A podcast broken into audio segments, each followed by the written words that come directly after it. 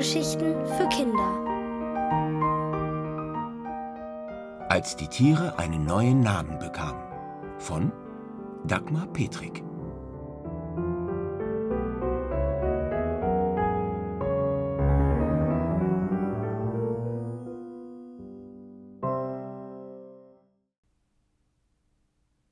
Der mürrische Bauer Isidor Iwanowitsch hatte eine Menge Tiere. Das dumme Schaf, das dreckige Schwein, das blinde Huhn, den störrischen Esel.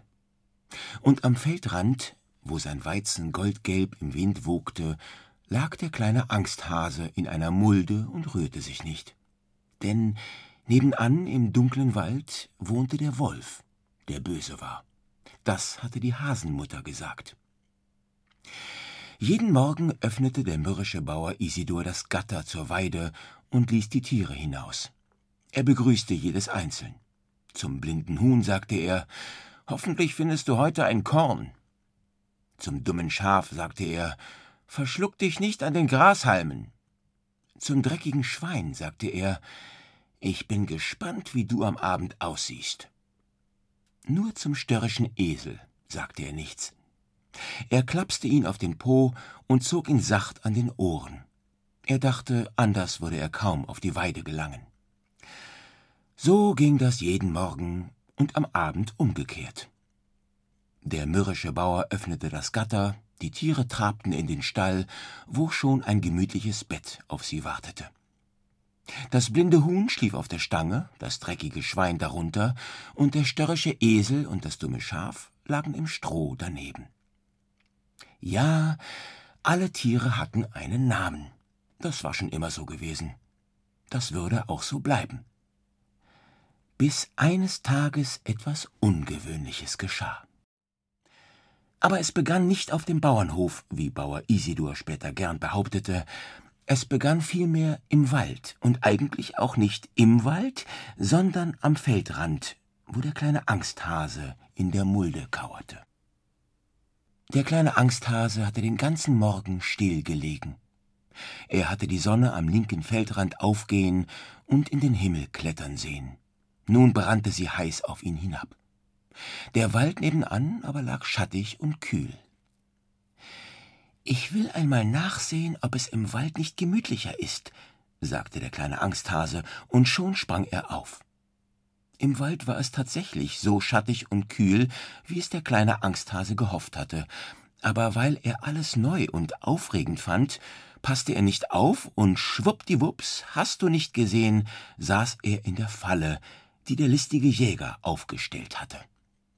Und als genügte das nicht, raschelte es jetzt im Gebüsch, und der böse Wolf trat heraus. Es war zwar nur ein kleiner Wolf, wie der kleine Angsthase feststellte, aber ein Böser war er bestimmt. Der böse Wolf sah den kleinen Angsthasen in der Falle baumeln. Er hatte sich den ganzen Morgen gelangweilt. Seine fünf Geschwister ließen ihn nie mitspielen. Er sollte sich raufen, das wollte er nicht. Darum war er allein spazieren gegangen. Der böse Wolf brauchte nicht lange, um den Hasen zu befreien. Oh, danke, seufzte der kleine Angsthase. Gern geschehen, sagte der böse Wolf. Wie heißt du? Ich bin der kleine Angsthase. Und du? Ich bin der böse Wolf. Angenehm. Wollen wir zusammen spielen? Was schlägst du vor? Der kleine Angsthase wollte Fangen spielen. Die knorrige Kiefer war das Ziel. Der kleine Angsthase schlug als erster die Pfote an den Stamm.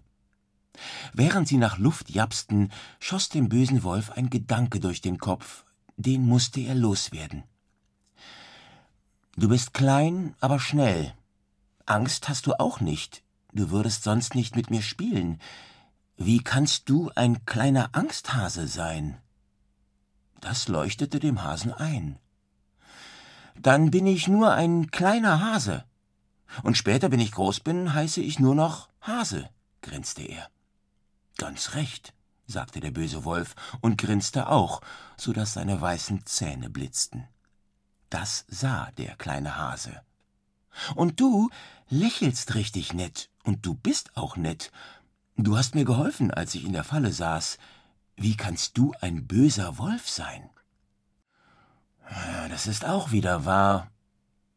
Ich dürfte nicht mit dir spielen, ich mache es trotzdem, sagte der kleine Hase. Ich müsste dich fressen, aber ich mache es nicht, sagte der Wolf. Da beschlossen sie, am nächsten Tag wieder zusammenzuspielen. Sie verabschiedeten sich am Feldrand, wo sie einander die Pfoten reichten. Das sah das blinde Huhn, das auf der Weide Körner suchte. Es hatte schon so viele gefunden, dass kein einziges mehr in seinen Schnabel passte. Als es entdeckte, wie der böse Wolf dem kleinen Angsthasen die Pfote drückte, ließ es die Körner fallen und gackerte aufgeregt nach den anderen. Kommt schnell und sagt mir, ob ihr seht, was ich sehe. Die Tiere kamen alle angetrabt und sahen auch, was das blinde Huhn sah, aber es war das dumme Schaf, das es aussprach. Das ist gar kein kleiner Angsthase, sondern ein kleiner Hase. Es ist auch kein böser Wolf, sondern ein Wolf. Und du, das Schaf drehte sich zum blinden Huhn, bist nicht blind. Du hast die besten Augen und den Schnabel ziemlich voll. Und ich bin auch kein dummes Schaf, sonst hätte ich das alles nicht sagen können. Oder was meint ihr? Da nickten die Tiere stumm, denn von der großen Entdeckung war ihnen ein bisschen schwindelig geworden. Das dreckige Schwein fand als erstes wieder seine Sprache. Lasst uns dem mürrischen Bauern davon berichten. Doch als sie zum Gatter kamen, war das Gatter zu. Sie begannen eine wilde Diskussion. Das Schaf meinte, das Huhn solle zum Gatter flattern, weil es als einziges ein bisschen flattern konnte, aber das Huhn hatte Angst um seinen Schnabel und weigerte sich. Während sie noch beratschlagten, drückte der störrische Esel einfach das Gatter mit der Schnauze auf, und die Tiere marschierten auf den Hof. Du bist gar kein störrischer Esel, jubelten sie. Du hast sofort geholfen. Vielen Dank dafür. In dem Augenblick kam der mürrische Bauer Isidor. Als er seine Tiere aufgereiht im Hof stehen sah, fing er an zu lachen, denn er freute sich. Er begrüßte sie herzlich. Da merkte er selbst, dass er gar kein mürrischer Bauer war. Das feiern wir, rief er, womit alle einverstanden waren. Die Tiere putzten sich heraus, der Bauer zog seine besten Hosen an. Aber das dreckige Schwein überstrahlte alle. Es hatte sich den ganzen Tag im Schlamm gesuhlt und den Dreck an einem Baum abgerieben. Es glitzerte, als hätte man es in Glitzerstaub getunkt.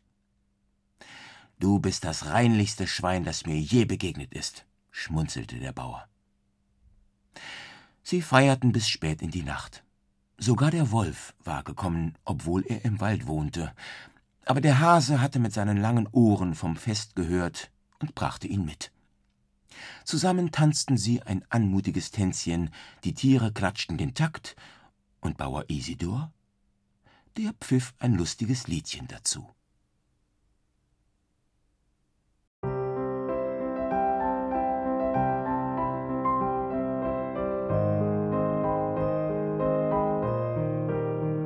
Ihr hörtet, als die Tiere einen neuen Namen bekamen. Von Dagmar Petrik. Gelesen von Tonio Arango. Ohrenbär. Hörgeschichten für Kinder. In Radio und Podcast.